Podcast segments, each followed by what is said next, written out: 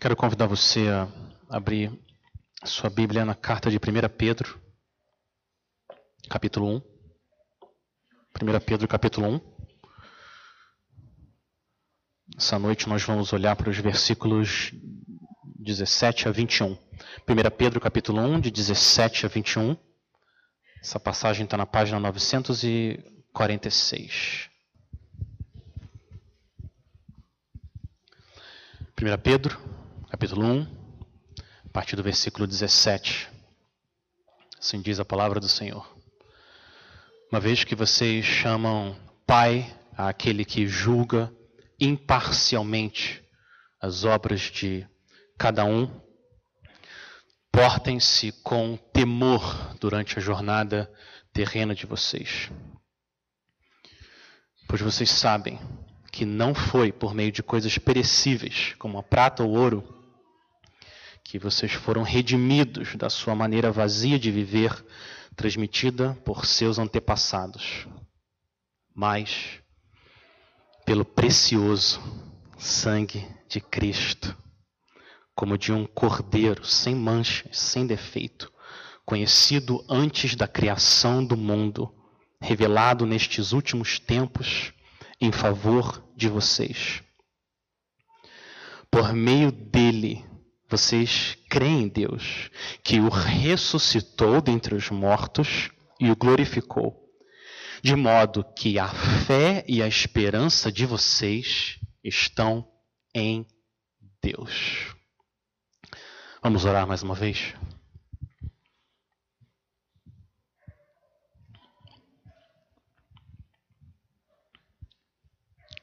Senhor, a gente quer estar mais perto de Ti, nosso Rei. Senhor, a gente quer ter uma visão maior, um entendimento maior de quem o Senhor é, do teu grande amor, do teu grande poder, da tua grande fidelidade, soberania, justiça, graça. A gente quer pedir, Pai, que o Senhor use esses versículos de 1 Pedro para fazer isso essa noite, para aumentar a nossa visão de quem o Senhor é e tudo que o Senhor é para nós em Cristo, e que o nosso coração seja cheio da alegria de temer o Senhor. Esse é o nosso pedido, Senhor. Porque o Senhor é bom e para a tua própria glória e o bem do teu povo. Em nome de Jesus. Amém. Nós devemos sempre nos aproximar de Deus com uma postura de coração que a Bíblia chama de temor. Olha o versículo 17. Uma vez que vocês chamam Pai aquele que julga imparcialmente as obras de cada um, Portem-se com temor durante a jornada terrena de vocês. Pedro fala só temor, mas está subentendido temor de Deus. Ele não está falando temer o dia de amanhã ou temer as pessoas que estavam perseguindo os cristãos aqui na época. Ele está falando temor do Senhor. Ele está falando, meus irmãos, conduzam a vida de vocês, portem-se com temor do Senhor. A passagem toda de hoje circula em torno desse temor. Desse temor do Senhor. O texto anterior, versículo 16, ele termina dizendo: Sejam santos, porque eu sou santo. E não é à toa que logo depois de falar de santidade, agora Pedro nos exorta para a gente viver no temor do Senhor. Por quê? O temor do Senhor não é uma das manifestações de santidade. Não. O temor do Senhor é o coração da santidade. Provérbios 1,7. O temor do Senhor é o princípio, o fundamento do saber. Provérbios 14, 27. O temor do Senhor é fonte de vida.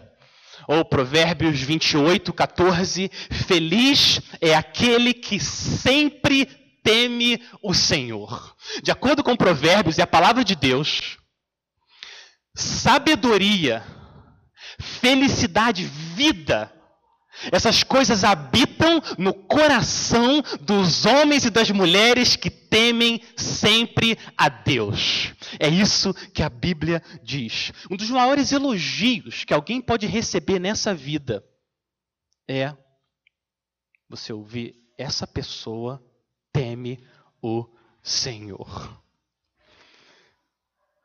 Não, não, não é muito fácil definir o temor do Senhor a imagem que a Bíblia pinta desse temor é, é rica e complexa ao mesmo tempo, mas é o que a gente precisa buscar. Jesus é descrito em Isaías como aquele que tinha prazer no temor do Senhor. O que, que é o temor do Senhor? O que, que é esse temor? O temor do Senhor é esse senso de maravilhamento e reverência e louvor no coração causados por quem Deus é para nós em Cristo. O temor do Senhor é a resposta das criaturas a um Criador que é grande em santidade, majestade e amor. O temor do Senhor é essa mistura de reverência, admiração, alegria, respeito, medo, obediência, adoração a Deus. Temor do Senhor existe no coração daqueles que amam a Deus e veem, conseguem ver pela graça dele um vislumbre, pelo menos, da infinita grandeza do Deus e Pai do nosso Senhor Jesus Cristo. Deixa eu deixar claro logo no começo que o temor do Senhor não é como o medo de um escravo a um senhor que é mau e tirano. Não, não é isso que é o temor do Senhor. O, do, o temor do Senhor é mais o temor de um pobre servo que é também filho diante de um rei que é bom e todo-poderoso. É, é, isso que é o temor do Senhor. Eu quero caminhar com vocês ao longo dessa passagem de 1 Pedro e vamos ver se esses conceitos do temor do Senhor casam com as razões que Pedro dá aqui para a gente temer a Deus. Eu agrupei aqui em quatro razões. Pedro dá para a gente quatro razões para você temer a Deus. Quatro motivos. Primeiro, tema a Deus porque Ele é justo. Tema a Deus porque Ele é justo. Olha o versículo 17. Uma vez que vocês chamam Pai aquele que julga imparcialmente Deus é um juiz justo, ele julga imparcialmente as obras de cada um. Portem-se com temor durante a jornada terrena de vocês. Todos nós, sem exceção, vamos comparecer diante do tribunal desse Deus. Todos nós. Pode ser daqui a alguns dias ou daqui a alguns anos, mas a gente vai estar diante desse Deus grandioso da Bíblia. É por isso que Jesus disse lá em Mateus 10, 28: Não temam aqueles que matam o corpo, mas não podem matar a alma, mas temam aquele que pode fazer perecer no inferno tanto a alma quanto o corpo. Jesus estava falando de Deus, o Pai dele, porque Deus é, é, é um juiz imparcial, ele não aceita suborno, ele não perverte a justiça, ele é santo. E olha o que Pedro diz: que cada um vai ser julgado por suas obras. Cada um vai ser julgado por suas obras. Pedro não está falando que cada um vai ser salvo por suas obras. Não é isso que Pedro está dizendo. A Bíblia é muito clara. Efésios 2,8: Pois pela graça vocês são salvos mediante a fé. Isso não vem de vós, não vem de vocês, é dom de Deus, não de obras. Não de obras, para que ninguém se glorie, ninguém é salvo através das obras. Nós recebemos o perdão de Deus crendo crendo que Jesus morreu no meu lugar na cruz. Só o sangue de Cristo pode cobrir a multidão dos nossos pecados contra Deus. Mas as nossas obras, a maneira como você vive, vai servir de evidência no dia do julgamento para demonstrar se a nossa fé em Cristo é verdadeira ou não. As nossas obras confirmam ou elas negam quão genuína é a nossa fé. E é por isso que a Bíblia fala várias vezes que nós vamos ser julgados pelas obras, porque elas evidenciam se o que está no nosso coração é real. Diante dessa certeza que a gente vai ser julgado por causa das nossas obras, a gente vai prestar contas a um Deus que é justo a nossa vida deve ser cheia de temor. Viver de qualquer maneira e tratar o pecado como se não fosse algo sério, como se não fosse importante, não combina com o fato de que a gente vai estar diante desse Deus. O que faz uma pessoa, o que faz uma pessoa ouvir alguém chegando até ele, cheio de amor no coração e dizendo: Meu amigo, meu amigo, o que, que você está fazendo? Abandona essa vida. Para, você está ofendendo o Senhor. Abandona essa vida e para de pecar contra o Senhor. E a pessoa ouve isso e ela não se importa. E ela continua mergulhada no pecado. O que, que faz uma pessoa agir assim? Eu digo, Pedro diz: o que faz uma pessoa agir assim é a falta de temor a Deus. Na mente dessa pessoa, Deus é pequeno. Ele é um juiz pequeno e não tem muitas consequências você ofender a ele. Agora, o que que faz alguém ouvir um amigo chegando para ele falando: Meu amigo, para com isso. Você está ofendendo o Senhor. Abandona. Abandona isso que você está fazendo. Se arrependa. E essa pessoa ouve isso. E o coração dela começa a se quebrantar. E ela vai até Deus, confessa o pecado, chora, se arrepende, pede perdão para quem for necessário, pede ajuda a Deus a andar numa direção diferente. O que, que leva alguém a responder dessa outra forma?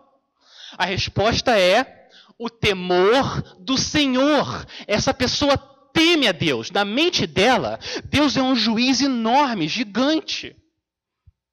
Ela teme ofender ao pai e juiz dela. Essa que é a diferença. Agora, esse temor pelo julgamento de Deus não é contrário a uma confiança que você está seguro em Cristo. Não é contrário. Romanos 8.1. Não existe condenação para aqueles que estão em Cristo Jesus. Esse temor, na verdade, ele nos faz ficar mais perto de Cristo faz a música que a gente acabou de cantar agora ser mais verdadeira na nossa vida. Um motorista que tem medo, ele tem medo de causar um acidente, esse medo faz o motorista não fazer nada tolo no volante do carro, mas faz ele agir com prudência. Esse é um medo bom, esse é um medo que salva. Esse não é um medo que paralisa e destrói. O temor do Senhor não faz a gente viver atemorizado, não. O temor do Senhor é, é, um, é um medo reverente, de não querer ofender um Deus que é grande, um juiz que é poderoso. Agora, essa ideia que a gente está vendo aqui de temor do Senhor, ela parece estranha para muita gente ela, ela, ela é uma ideia estranha. Se a visão que a gente tem de Deus é uma visão muito pequena, domesticada de quem Deus é.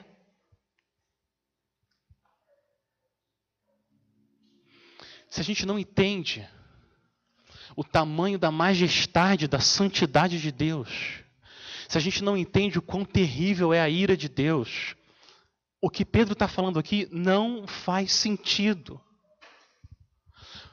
Muita gente parece, imagina Deus quase como um velhinho numa cadeira de balanço, quieto, calmo, incapaz de fazer mal a qualquer pessoa. Você pode falar mal dele, você pode ignorar ele, desobedecer as ordens e tá tudo bem, não tem problema. Ele não vai fazer nada. Esse não é o Deus da Bíblia. Esse não é o Deus da Bíblia.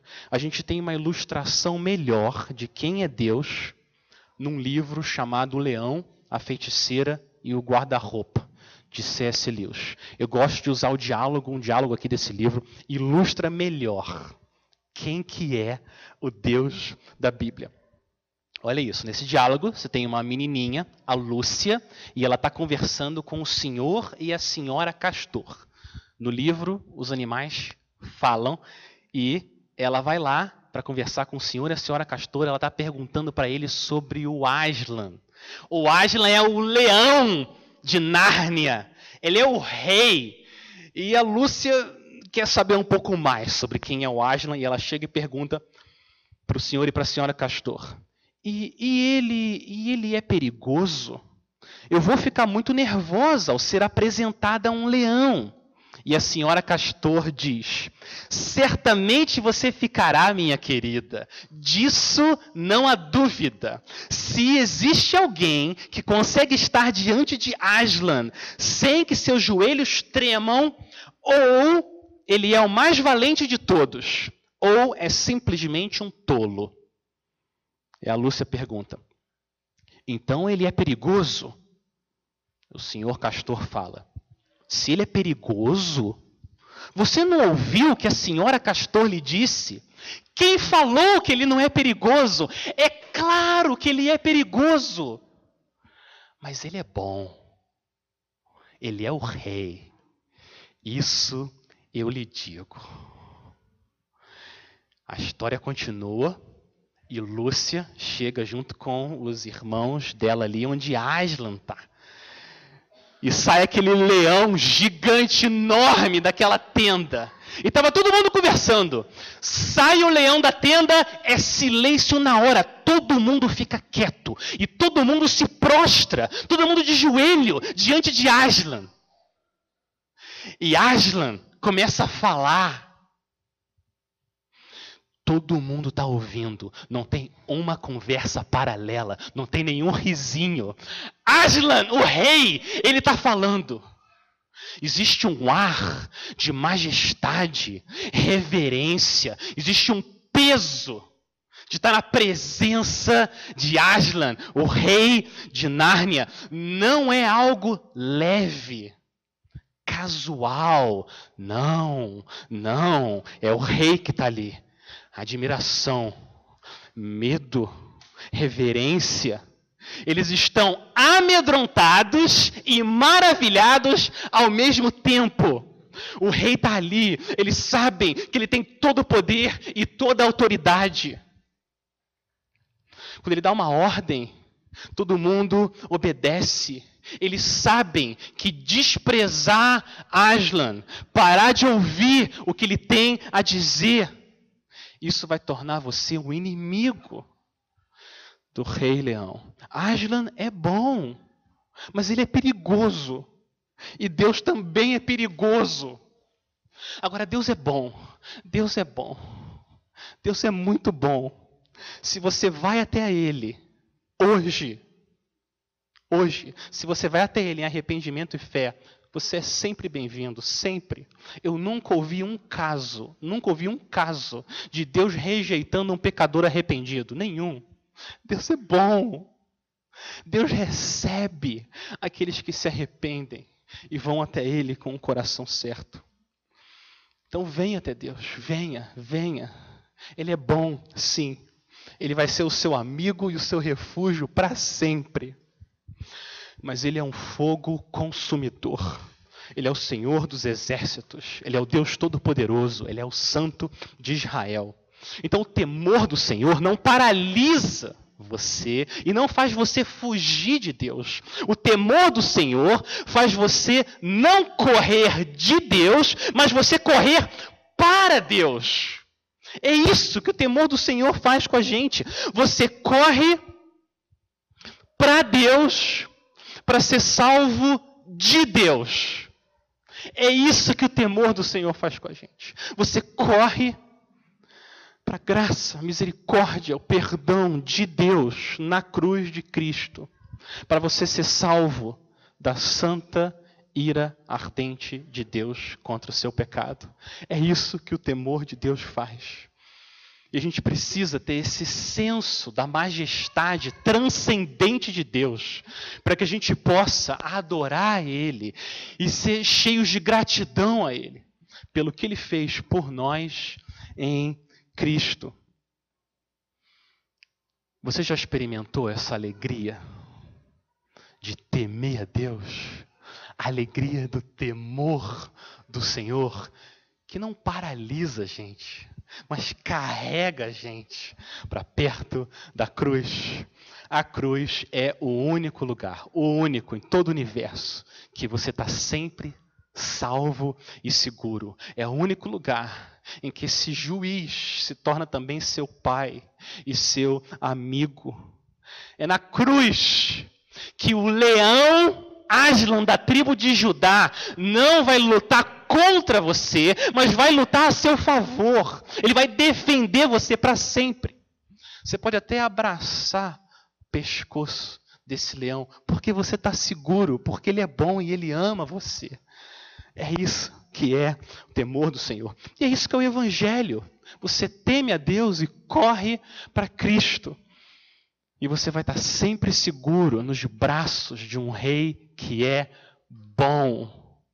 Perigoso, mas bom sempre em Cristo. Salomão termina o livro de Eclesiastes dizendo, Eclesiastes 12: De tudo que se ouviu, a conclusão é esta: tema a Deus e guarde os seus mandamentos, porque isto é o dever de cada pessoa, porque Deus há de trazer a juízo todas as obras, até as que estão escondidas, quer sejam boas, quer sejam más.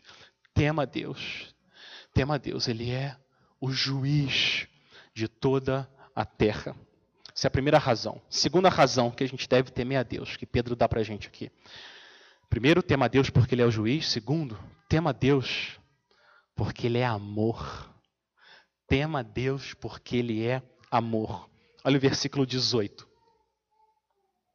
Pois vocês sabem que não foi por meio de coisas perecíveis, como a prata ou ouro, que vocês foram redimidos da sua maneira vazia de viver, transmitidas por seus antepassados, mas pelo precioso sangue de Cristo como de um cordeiro sem mancha e sem defeito. A gente teme a Deus sim porque ele vai nos julgar, mas a gente teme a Deus porque ele nos ama.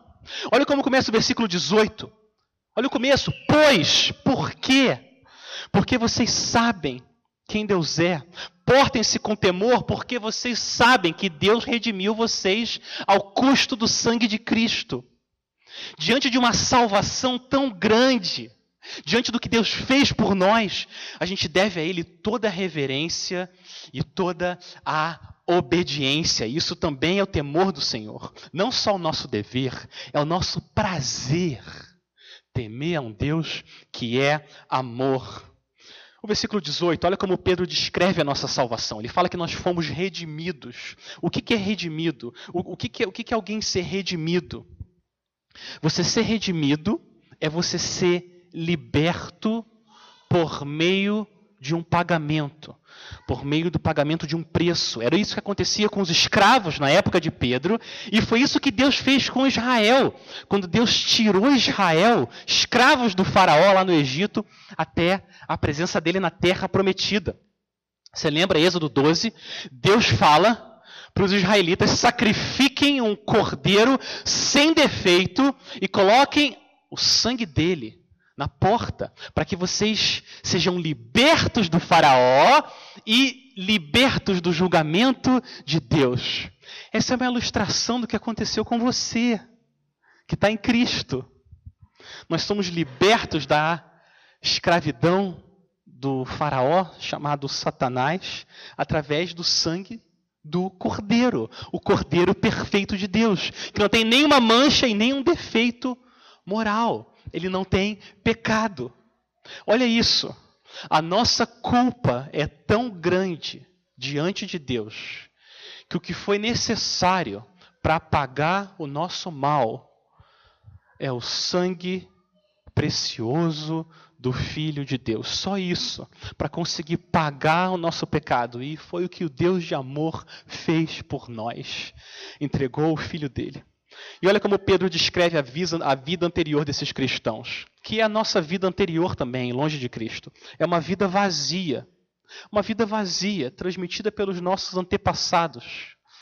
Paganismo, adoração a vários deuses, futilidade, promiscuidade, uma vida vazia, uma vida de vaidades, como Salomão descreve lá em Eclesiastes. É uma vida como se Deus não existisse nos céus e a única coisa que na verdade existisse é a vida aqui na terra. Essa é uma vida vazia.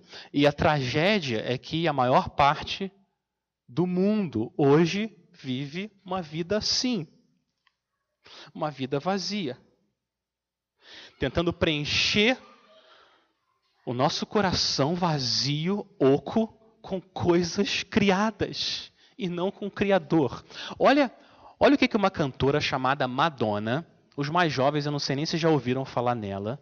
Quando eu era jovem, ela era muito famosa. Rainha do pop! Hoje eu nem sei se os mais jovens já ouviram falar do nome dela. Ela é muito famosa. Ela chegou no topo da carreira dela. Famosa, é rica, milhão, tinha tudo que o mundo quer, ela tinha. E olha, olha o que ela falou sobre a busca de satisfação dela numa entrevista que ela deu. Olha o que ela disse. Abre aspas. O que me impulsiona na vida é o medo de ser medíocre. Esse medo é o que sempre me impele. Venço um de seus ataques e descubro-me como um ser humano especial, mas logo continuo me sentindo medíocre e desinteressante, a menos que eu faça outra coisa espetacular. Apesar de ter me tornado alguém, ainda tenho que provar que sou alguém. A minha luta não terminou e acho que nunca vai terminar. Fecha aspas. Olha, olha o que a Madonna está dizendo. Ela está sendo honesta. Ela tem tudo que o mundo quer: fama, dinheiro, ela é conhecida, reconhecida. Mas o que ela está dizendo é que ela continua correndo nessa luta e ela nunca chega ao fim, nunca acaba, ela nunca está satisfeita. Por quê? Por quê? Não tem nenhum problema você querer não ter uma vida medíocre, você querer ter uma vida de satisfação, você querer ser feliz. Não tem nenhum problema. Muito pelo contrário. Deus criou a gente para isso. O problema é buscar essas coisas em lugares que não vão dar isso para você. Nunca, nunca. Dinheiro, reconhecimento, conforto, trabalho, até coisas boas como a família, não tem o poder de dar satisfação, de preencher o vazio que a nossa vida tem. Se a gente coloca qualquer coisa no lugar de Deus, nada tem o tamanho de Deus para preencher o nosso coração. E a vida vai ser sempre vazia. E foi dessa vida que o Senhor, o nosso Deus de amor, nos redimiu, nos resgatou para preencher a gente com o amor de Cristo.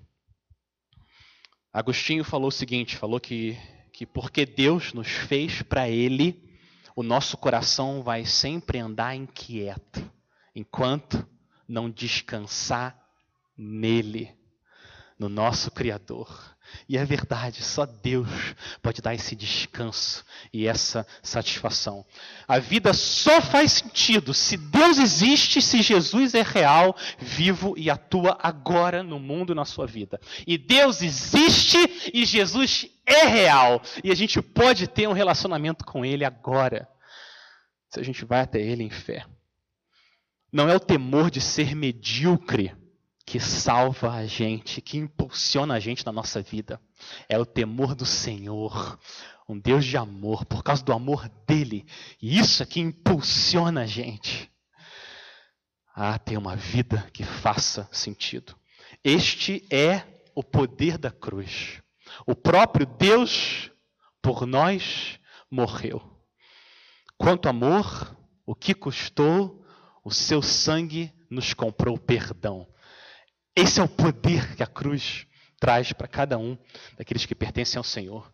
E nós devemos temer, ofender um Deus de amor tão grande. Essa é a segunda razão. Terceira razão que Pedro nos dá para temer o Senhor. Olha o versículo 20. Terceira razão que ele dá para a gente. Tema Deus, porque Deus é soberano e gracioso. Deus é soberano e gracioso. Falando de Cristo, ele diz que ele foi conhecido antes da criação do mundo e revelado nestes últimos tempos em favor de vocês. O que Pedro continua fazendo aqui é mostrando para a gente como Deus é grande e o que ele fez por nós é grande para que isso leve a gente a ter um grande temor a Deus. E a nossa entrega a Ele seja grande. Ele fala que Jesus foi conhecido quando? Antes da criação do mundo. Por quê? Primeiro, porque Jesus sempre existiu, ele é eterno, ele foi conhecido antes de Deus falar, haja luz. Jesus é eterno. Mas o segundo motivo que Jesus foi conhecido antes da fundação do mundo é para mostrar para a gente que Jesus é o Cordeiro de Deus. Deus planejou redimir você, comprar você com o sangue do Cordeiro antes dele criar o mundo, antes de fazer o jardim do Éden, antes de Adão e Eva se rebelarem contra ele. Olha isso. Olha o tamanho da soberania de Deus. O pecado não pega Deus de surpresa. Deus planejou exaltar o nome dele através de Cristo, da obra do Filho dele, antes da queda, antes do pecado. Esse é o tamanho da soberania do nosso Deus. Ele planejou enviar o Filho por nós antes da tragédia do pecado. Isso mostra que Deus controla tudo. O bem e controla o mal. E diante de um Deus com uma soberania desse tamanho, a gente precisa temer, temer a Ele. Ele é soberano, mas essa soberania chega até nós na forma de graça. Olha isso, ele foi revelado. A continuação do versículo 20, ele foi revelado agora em nosso favor, em favor de cada um de nós. Ele foi conhecido desde a eternidade e sacrificado por nós quando chegou o momento certo do Senhor conquistar a nossa salvação. Conhecer esse Deus de graça, esse Deus soberano, isso faz o nosso coração temer a Ele, querer se entregar a Ele, ser controlado por Ele. Eu meditar nessa verdade que Deus entregou o filho dele no meu lugar, ao custo do sangue precioso, daquele que tem toda a honra no universo, isso cria no meu coração um medo, um temor de desonrar o nome do meu Deus e do meu Salvador. Eu quero viver de uma forma que mostre que Ele é soberano, Ele é um Deus de graça, Ele é um Deus de amor. Essa é a terceira razão. Primeira, tema a Deus. Tema a Deus porque Ele é justo e Ele vai julgar todo mundo. E tema a Deus porque Ele é amor. Tema a Deus porque Ele é um Deus de amor. E tema a Deus porque Ele é um Deus de graça e um Deus soberano. E, por último, ter, quarta razão que Pedro dá para a gente temer a Deus. Tema, tema o Senhor, porque Ele é poderoso e fiel. Deus é poderoso e Deus é fiel. Olha o versículo 21.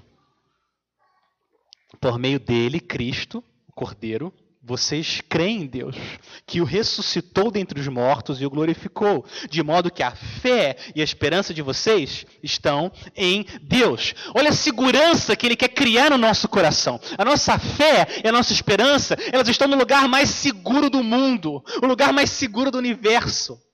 Não com coisas perecíveis, mas em Deus. Em Deus. Um Deus que é poderoso e fiel. Olha o que Deus fez com Cristo, porque Cristo temeu ao Pai até o fim. Olha o que Deus fez com Cristo. Deus fez ele viver de novo. Deus tirou ele da morte e fez ele viver de novo. Esse é o tamanho do poder de Deus. A morte é muito poderosa. A morte é poderosa. A gente precisa meditar sobre a morte. É difícil, mas é, mas é importante. A morte é poderosa, ela tira tudo que a gente tem aqui nessa vida. Tudo. Tudo. Os relacionamentos que a gente tem aqui, os planos, todos os bens, tudo que a gente desfruta aqui nesse mundo, tudo. Com a morte, tudo acaba. Mas Deus é maior que a morte. Deus é maior, maior e mais poderoso. Deus é tão poderoso, tão poderoso, que ele traz os mortos de volta da morte para a vida. E tem uma coisa que a morte não é capaz de arrancar de você, que é Cristo. A sua fé em Cristo. E o que Deus fez com Cristo, porque você está unido a Ele, Deus vai fazer com você. Deus ressuscitou a Cristo, Deus vai ressuscitar você. Deus trouxe glória a Cristo e Ele vai exaltar também a cada um de nós. Deus é poderoso e Deus é fiel. O que, que ele prometeu a Cristo? O que, que ele prometeu ao Senhor Jesus? Ele prometeu que ele ia ser exaltado à mais alta posição. Deus prometeu dar a Cristo todas as nações da terra. Deus prometeu a Cristo dar a ele a glória que ele tinha antes que houvesse mundo. E Deus cumpriu tudo. Jesus tem tudo isso. E esse Deus fiel a Cristo é o seu Deus fiel que vai dar tudo que ele prometeu a você. Você pode confiar nas promessas dele. Olha o que Jesus falou para os seus discípulos amados. João 14, versículo 1. Não se turbe o coração de vocês. Creiam em Deus. Creiam também em mim. Na casa de meu pai há muitos aposentos. Se não fosse assim, eu teria dito a vocês: vou preparar lugar para vocês. E quando eu for e preparar lugar, voltarei. Ele está prometendo: eu vou voltar. E eu vou levar vocês para mim para que aonde eu estiver, vocês estejam. Você sempre pode confiar num Deus que é poderoso, um Deus que é fiel. Não importa o que aconteça aqui nesse mundo. O temor do Senhor, o temor do Senhor afeta tudo que a gente faz nessa vida. Tudo. Tudo que a gente faz é afetado pelo nosso temor do Senhor.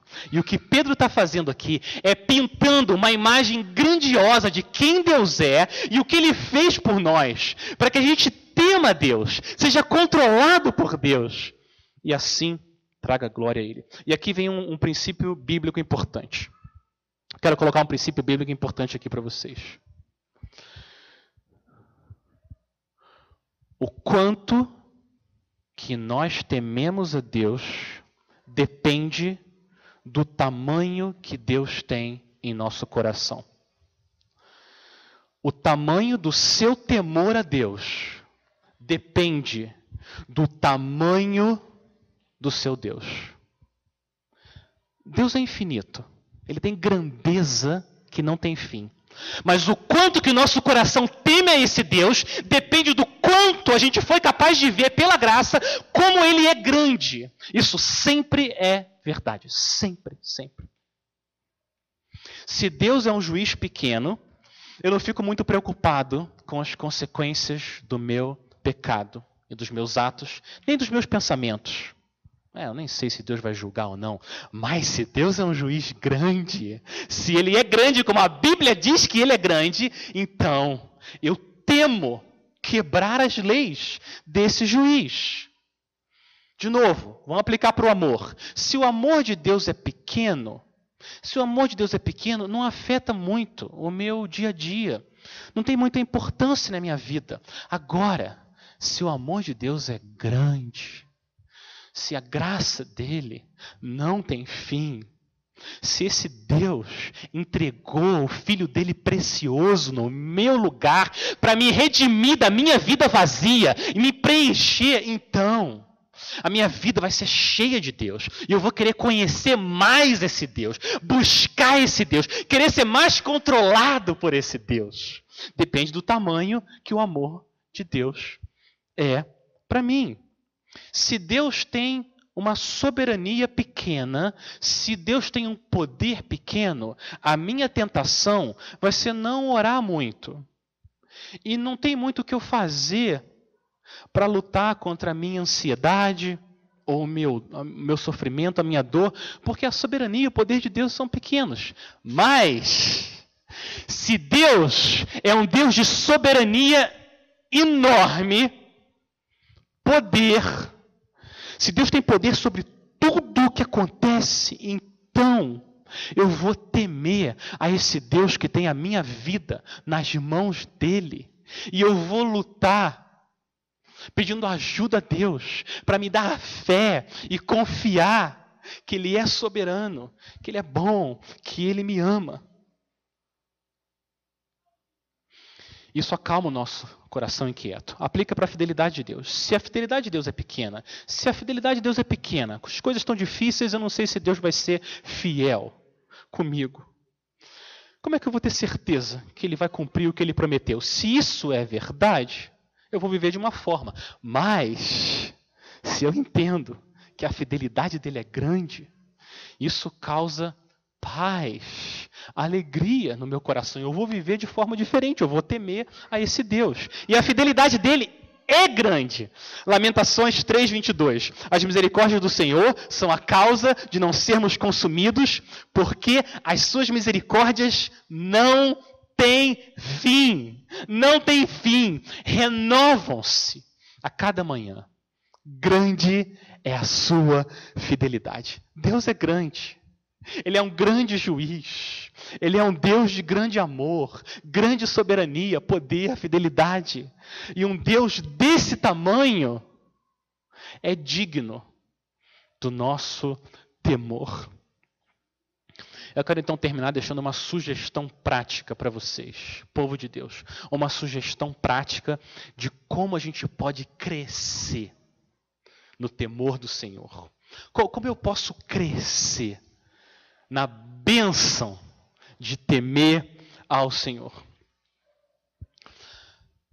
Passe tempo com pessoas que têm uma visão grandiosa de Deus. Passe tempo com pessoas que têm uma visão grandiosa de quem é Deus e deixa a visão e a vida dessas pessoas influenciarem a sua. Passe tempo com gente que teme a Deus. Ore com essas pessoas. Peça para se encontrar com elas. Conversa com elas. Faça pergunta para elas. Observa a vida delas. Vê como que elas lidam com as alegrias e as tristezas. E as lutas. Observa e deixa a vida dessas pessoas influenciar a sua vida durante essa jornada terrena. Passe tempo com pessoas que têm uma visão grandiosa, escreveram livros bons. Passe tempo com eles. Que tal? Que tal ao invés de investir horas diante de coisas produzidas por pessoas que não temem a Deus e ignoram a Deus e deixar essas coisas influenciarem a sua vida, que tal passar tempo com pessoas que têm uma visão grandiosa de quem é Deus, que são controladas por esse Deus gigante? Provérbios 13, 20.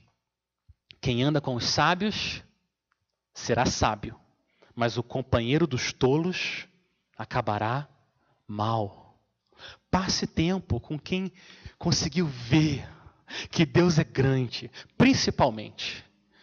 Passe tempo com Moisés, Samuel, Davi, Isaías, os profetas. Passa tempo com Mateus, Marcos, Lucas, João, Paulo, Pedro, Tiago. Passe tempo com quem o Senhor mostrou como que ele é grande e como que o que ele fez por nós é grande e deixa a visão dessas pessoas influenciarem a sua visão e o seu coração para você crescer no temor do Senhor.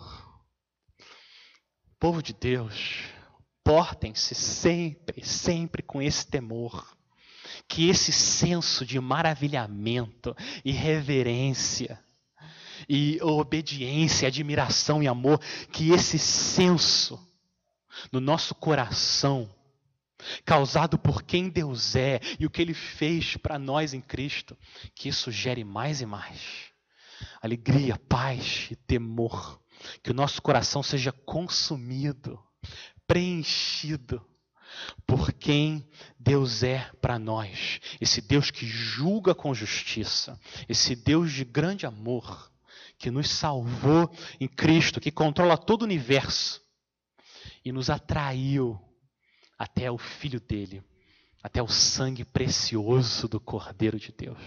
Que isso controle a nossa vida. Vamos orar? Vamos terminar orando e pedindo para a gente ser preenchido com esse temor. Pai, o temor do Senhor, tua palavra diz, é o princípio da sabedoria, é fonte de vida. O Senhor diz que o temor do Senhor é fonte de vida. Feliz é aquele que sempre teme o Senhor.